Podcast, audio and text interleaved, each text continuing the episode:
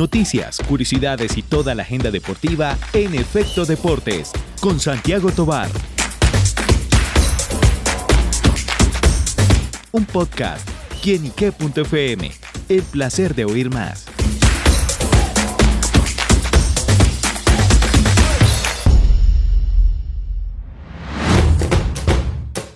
Un saludo a todos nuestros amigos, seguidores y oyentes de quienique.com. Les doy la bienvenida una vez más a Efecto Deportes, este espacio creado para informarles a ustedes sobre los hechos deportivos más importantes, más destacados del último fin de semana. Y bueno, como siempre, Santiago Tobar, el duro para narrar, como le decimos aquí cariñosamente, pues nos trae esas noticias. Santi, bienvenida a quienique.com. David y a todos nuestros oyentes, un saludo muy especial que nos siguen a esta hora en este podcast, en donde quiera que estén, en donde quiera que se encuentren, hablando de lo que será este fin de semana, o bueno, de lo que fue el fin de semana con eh, no solamente el fútbol colombiano, el fútbol internacional, sino también luego del triunfo de María Camila Osorio este lunes en el Roland Garros en la primera ronda frente a Ana Bogdan que le voy a contar por qué es tan importante y bueno, vamos a hablar de otros temitas que ocurrieron durante el fin de semana, David. Bueno, claro que sí, pues sin duda acá expectantes a todas esas noticias, sin duda una agenda cargada en varios deportes y bueno, justamente empecemos por esa, la noticia del día, la noticia del momento, que es el triunfo de María Camila Osorio, pero en el que tiene una particularidad y cómo fue que llegó a, a disputar el Roland Garros y bueno, por todo lo que tuvo que pasar. Así es, David, pues el tema por la clasificación a ella no le dio la posibilidad de ingresar directamente al cuadro principal de, Roland Garros, por lo que tuvo que empezar desde abajo, como se dice popularmente en el tenis. Y es que tuvo que empezar la ronda clasificatoria desde el primer partido, en donde tuvo que enfrentar el pasado lunes a la chipriota Raluca Serván. Le ganó en dos parciales de 6-4, 6-3 ese primer partido. Luego el miércoles tuvo que enfrentarse en otro encuentro para llegar a un último partido, desde ahí llegar a la primera ronda de Roland Garros. Se enfrentó a la búlgara Cecil Karatancheva, a, la que, a quien derrotó 6-0, 6-1. Tenía muy buen nivel la colombiana. Luego llegó el fatídico jueves 25 de mayo, sobre todo para la colombiana, porque ya no se veían esperanzas de que pudiera llegar a Roland Garros después de su derrota a la rusa Mirra Andreeva por un marcador de 7-6 en el primer set, en el tiebreak de 18 y 6-4 en el segundo, que bueno, la dejó sin posibilidad. ¿Qué sucede, David? Que hay una modalidad o un sistema que se emplea para llegar a las rondas definitivas de los torneos de la WTA en el tenis que se llama Lucky Loser. loser que significa que es como, haga de cuenta como en la Copa Libertadores en los playoffs, el que es el mejor de esas tres primeras fases, bien sea que no va a la Copa Libertadores, va a la Copa Sudamericana. En este caso no es que vaya a otro torneo, sino que entra dentro de un ranking en el que entra en una lista de espera. Entonces, lo que sucedió fue que la colombiana entró en reemplazo de una norteamericana que al final terminó lesionada y por eso le avisaron como más o menos dos días antes que podía llegar a, Roland Garros. Entonces, de hecho, ella se preparó durante esos días pensando en que seguramente había una posibilidad. Al final el sábado se confirmó. que es tener fe. Exactamente, tuvo mucha fe y hoy demostró que tiene muy buen nivel para poder estar dentro de este torneo. Venció en la primera ronda a la compañera rumana que le había mencionado, Ana Botgan, eh, con un marcador de tres sets de 6-3 abajo, luego 6-3, remontó el partido con un 7-5, se le vio bastante confiada, en un principio eh, un poco nerviosa por llegar a esta instancia de Roland Garros y de la manera en la que lo hizo, pero al final la colombiana se destacó en este, en este torneo, en donde es la única colombiana a nivel general del, torneo, después de la eliminación de Daniel Galán que no pudo acceder al cuadro principal del torneo y ende pues tenemos solamente una representante en las dos categorías y también en dobles. Entonces vamos a esperar cómo le va a la colombiana que ya pues eh, conocerá más adelante cuál va a ser su rival. Eh, en la segunda ronda y ver si puede alcanzar esa tercera ronda que sería, digámoslo así, su mejor participación en un torneo WTA a nivel de, digamos, de Gran Slam, porque ya eh, habíamos visto lo que hizo en Roma, llegando hasta las semifinales y bueno, pues ha tenido una temporada bastante buena y bastante bonita para María Camila Osorio, que estuvo lesionada durante unos meses, no pudo representar a Colombia en la Copa Davis y en la Billie Jean King Cup, pero ya está con nosotros y está poniendo el nombre de Colombia muy en alto a nivel internacional en el tenis. Bueno, pues le deseamos muchos éxitos a María Camila Osorio, que está haciendo este gran torneo y bueno, en un torneo tan importante como lo es el Roland Garros. Y bueno, le deseamos éxitos en este camino que viene. Y aquí también está demostrado que a veces esos empujoncitos de la vida, a veces no le llamo tanto suerte, pero sí a veces cuando los astros y los planetas se alinean, pues salir, suelen salir cosas muy buenas y esperamos que siga así con María Camila Osorio. Y bueno, Santi, pues bueno, después de, esa buena noticia, seguimos con otras noticias que también fue el balance muy bueno eh, para los colombianos en el Giro de Italia, quien bueno, terminó su más reciente edición. Así es, David. Bueno, el tema del Giro de Italia pues se terminó este fin de semana. El ganador fue Primo Roglic. Eh, después de una contrarreloj el día sábado que sorprendió a todo el mundo.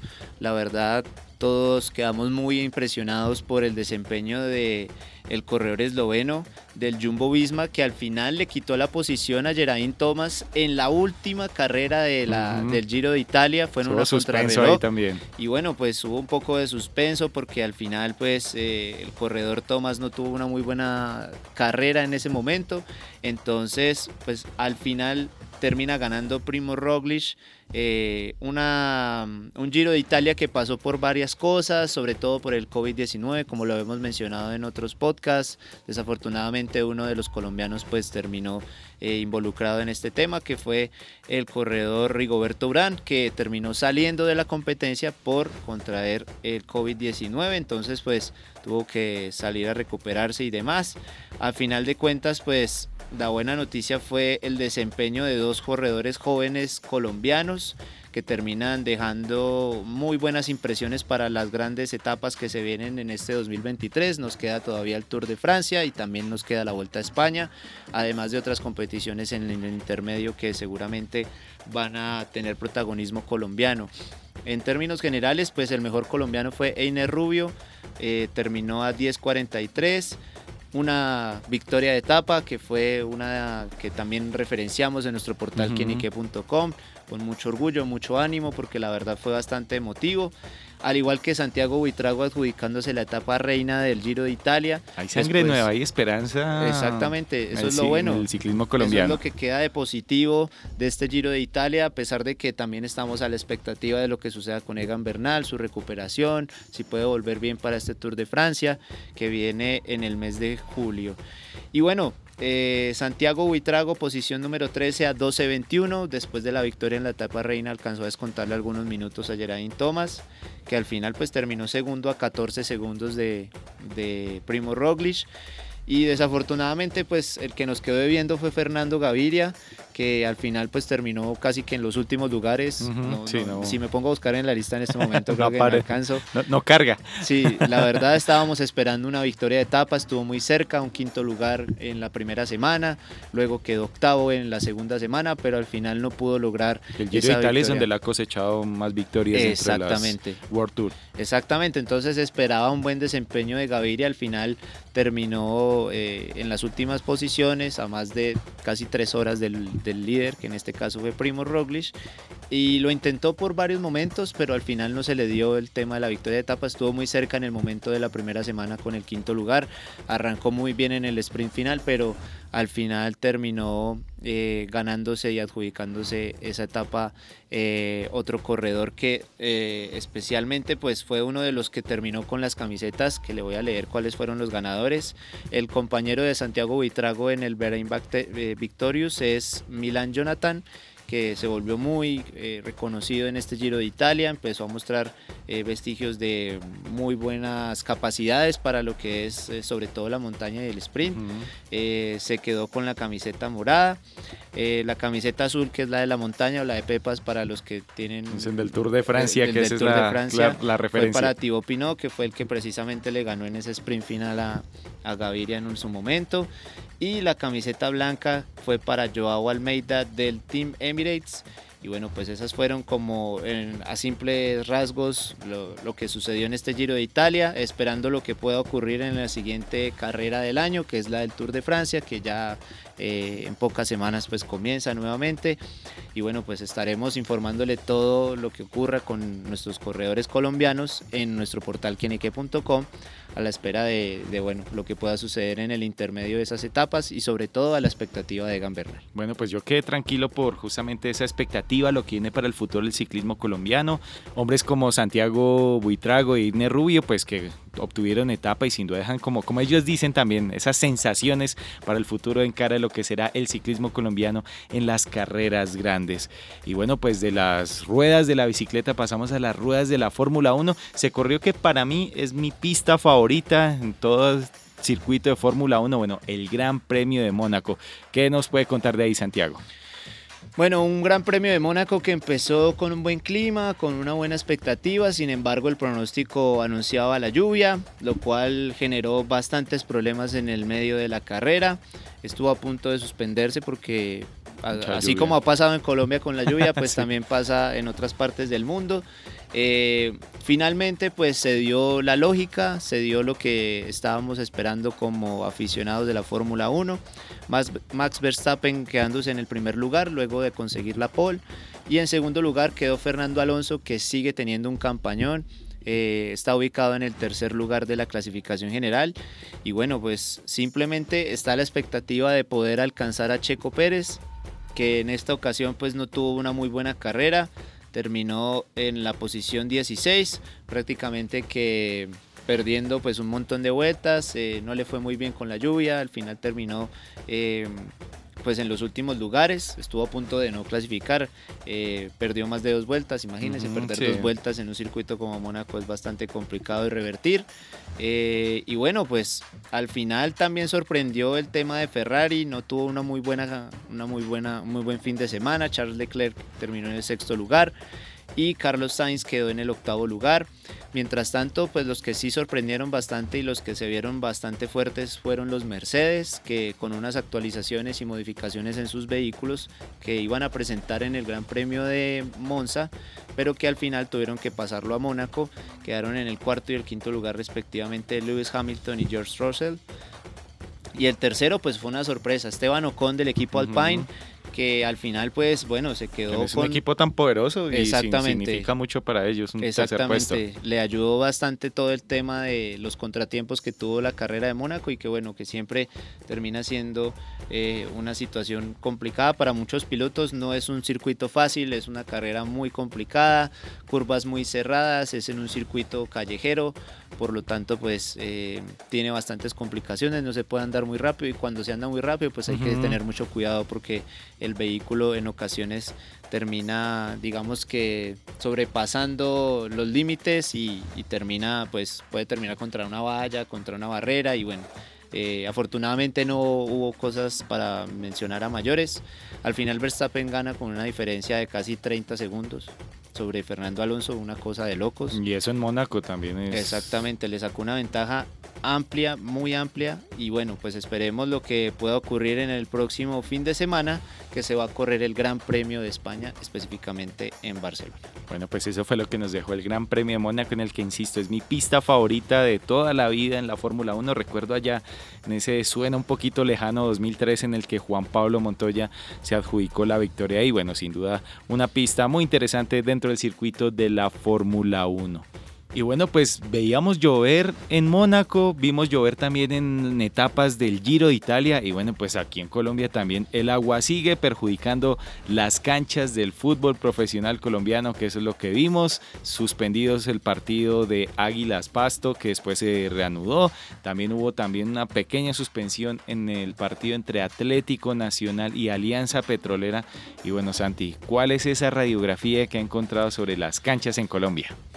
Bueno, el tema pasa porque Colombia está en una etapa en la que va a volver a llover otra vez. Ya se ha visto en Bogotá, se ha visto en Medellín, también se vio en Río Negro que se vio afectado durante el fin de semana.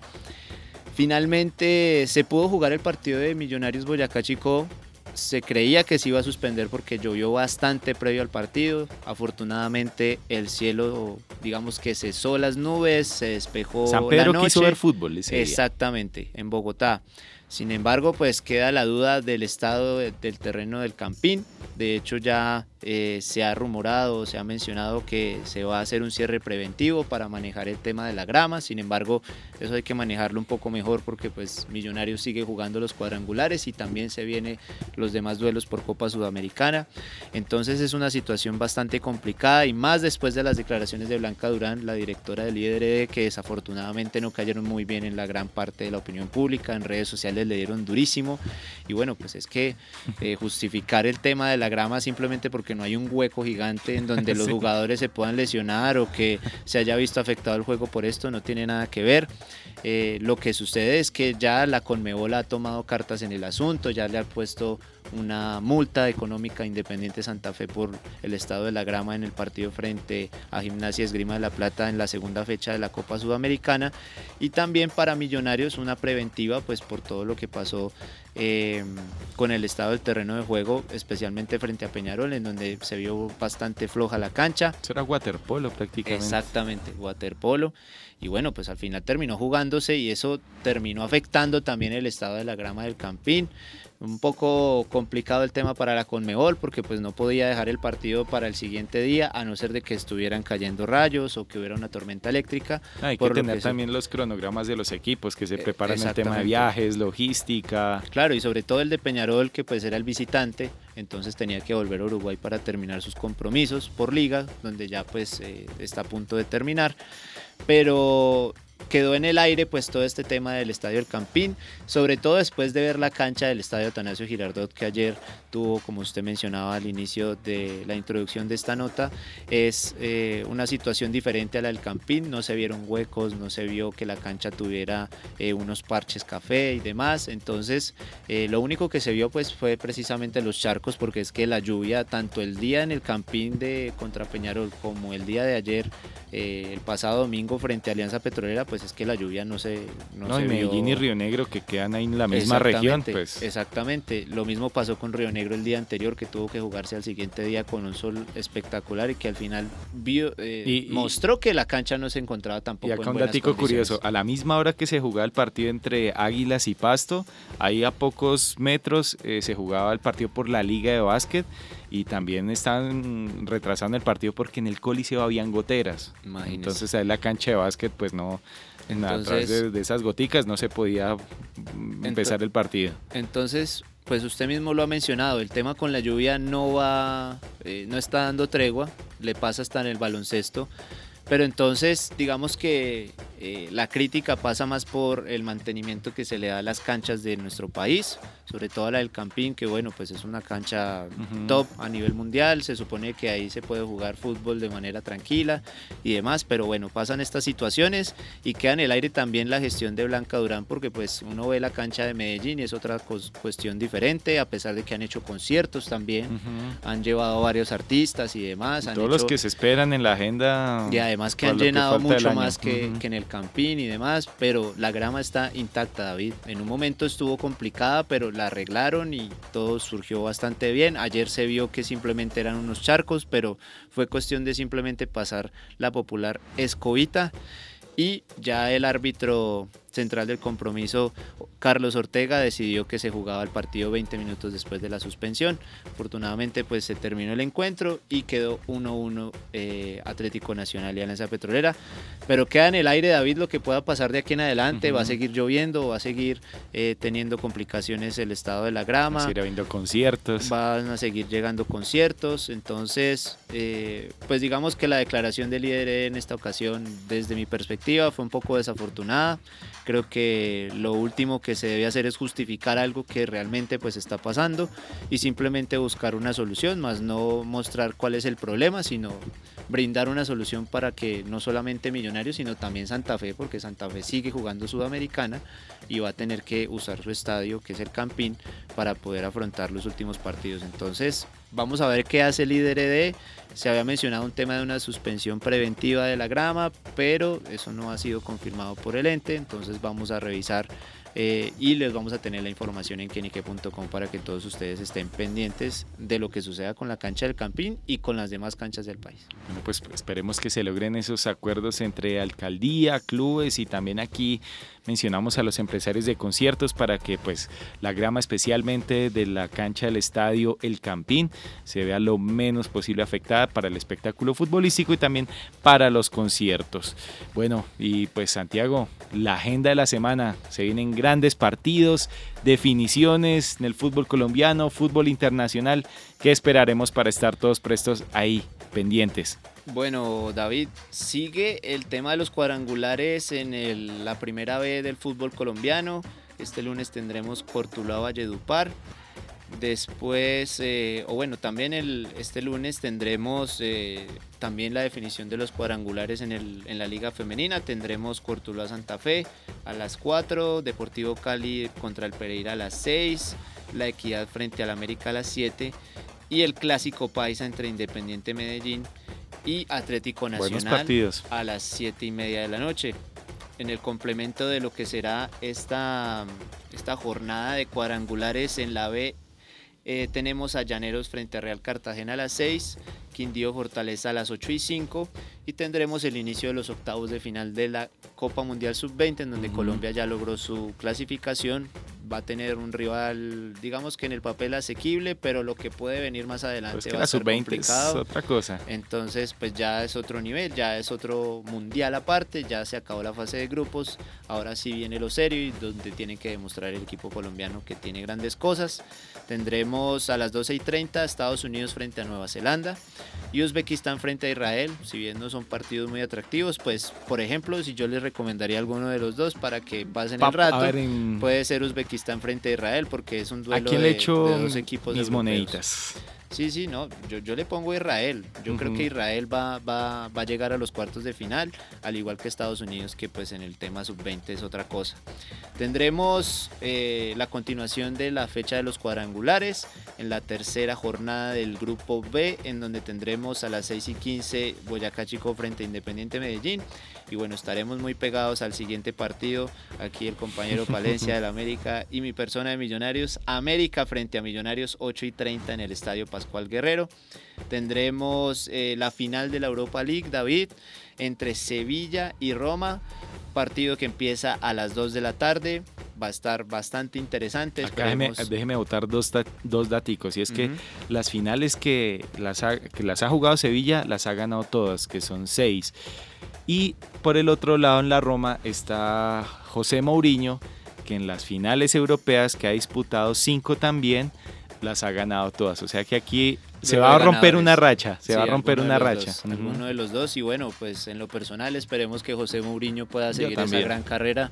El Sevilla ya ha ganado muchas de Europa League, ya también le he hecho mis monedas a la Roma. sobre todo por la Roma, que es un equipo eh, histórico de Italia que no ha podido conseguir un título más allá de la Conference League de la, de la temporada pasada, pero un título digamos un poco más relevante como esta Europa League que antes era la Copa UEFA, que no la pudo no la pudo conseguir en su momento, entonces se viene un partido partido bastante interesante a las 2 de la tarde de este miércoles. También tendremos, eh, como habíamos hablado, el partido de octavos de final de Colombia frente a Eslovaquia a las 12 y 30 hora de Colombia y también a la misma hora Brasil frente a Túnez, a la expectativa del conjunto brasileño que no ha tenido un mundial muy destacado. lo que no esperaba que esperaban pues una planadora como se vio en el sudamericano, pero que de a pocos va tomando otra vez vuelo.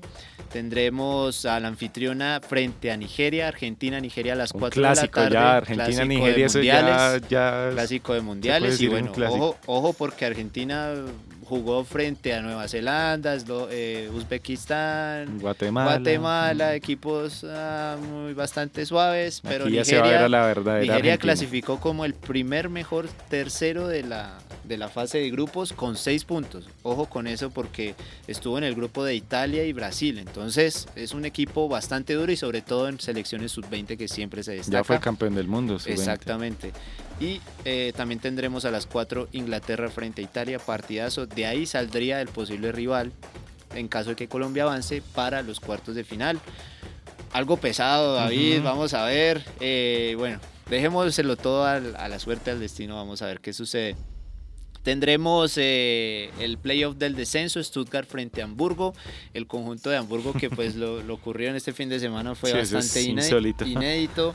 Eh, ya estaban celebrando, los hinchas se metieron a la cancha, ya habían ganado el partido.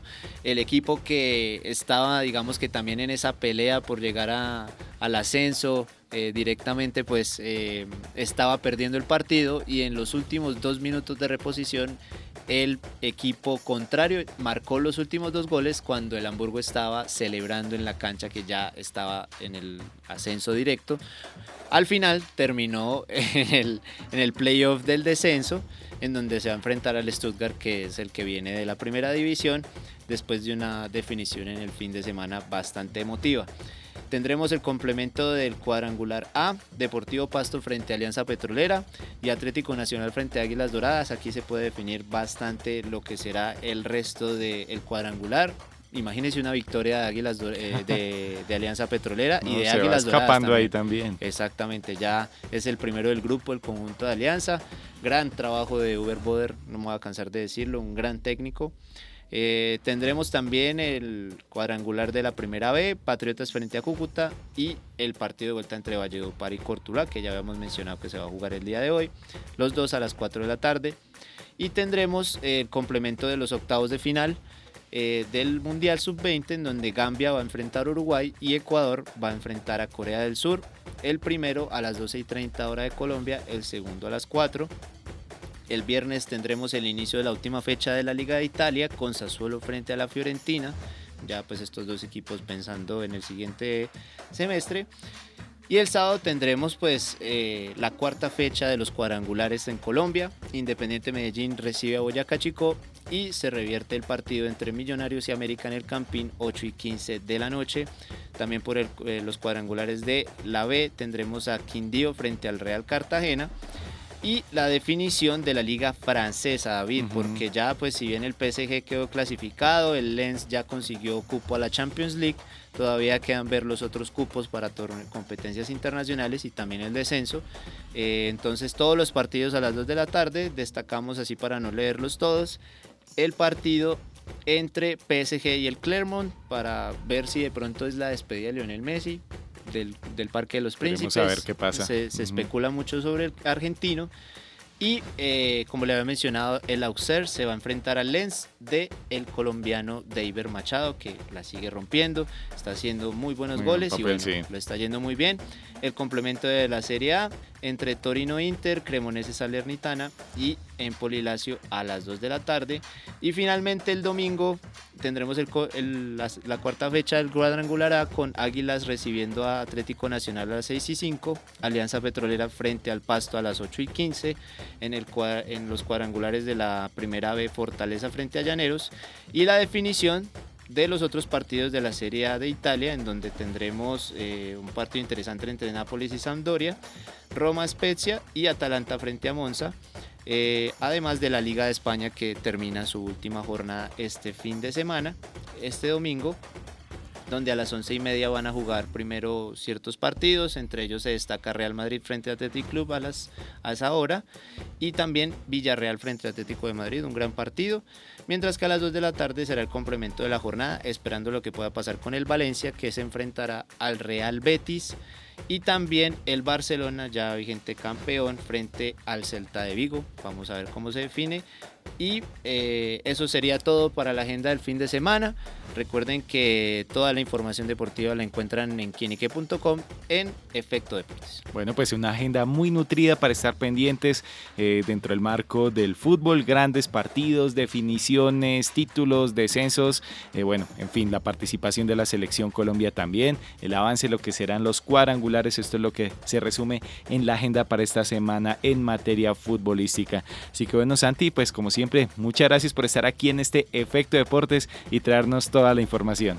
A ti, David, muchísimas gracias y a todos ustedes que están conectados con nosotros cada inicio de semana para saber lo que dejó el fin de semana y lo que se viene en materia futbolera durante toda la semana. Un saludo para todos. Bueno, amigos, recuerden, esto es Efecto Deportes en quienique.com. El placer de saber, ver y oír más. Nos oímos. A la próxima. Chao, chao. Chao, chao.